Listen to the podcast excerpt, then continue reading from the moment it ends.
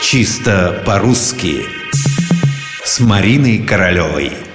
Нить красная и нитки белые. Шито белыми нитками.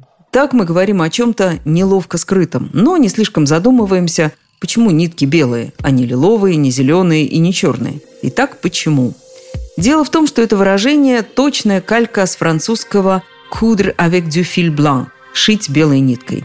А вот схожее немецкое выражение, оно отличается цветом. Там говорят, что нечто сшито голубыми нитками. Действительно, именно белыми или голубыми нитками портные предварительно сшивают, наметывают скроенные детали одежды для примерки.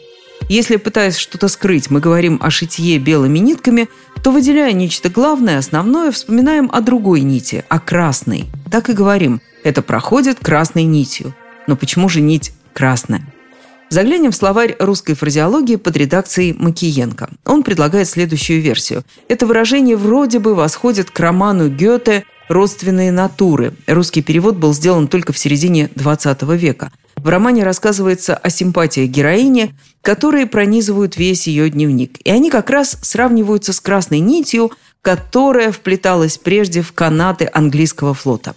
Ее невозможно было выдернуть иначе, как распустив весь остальной канат – и по самому маленькому обрывку такого каната можно было узнать, что он принадлежит английской короне.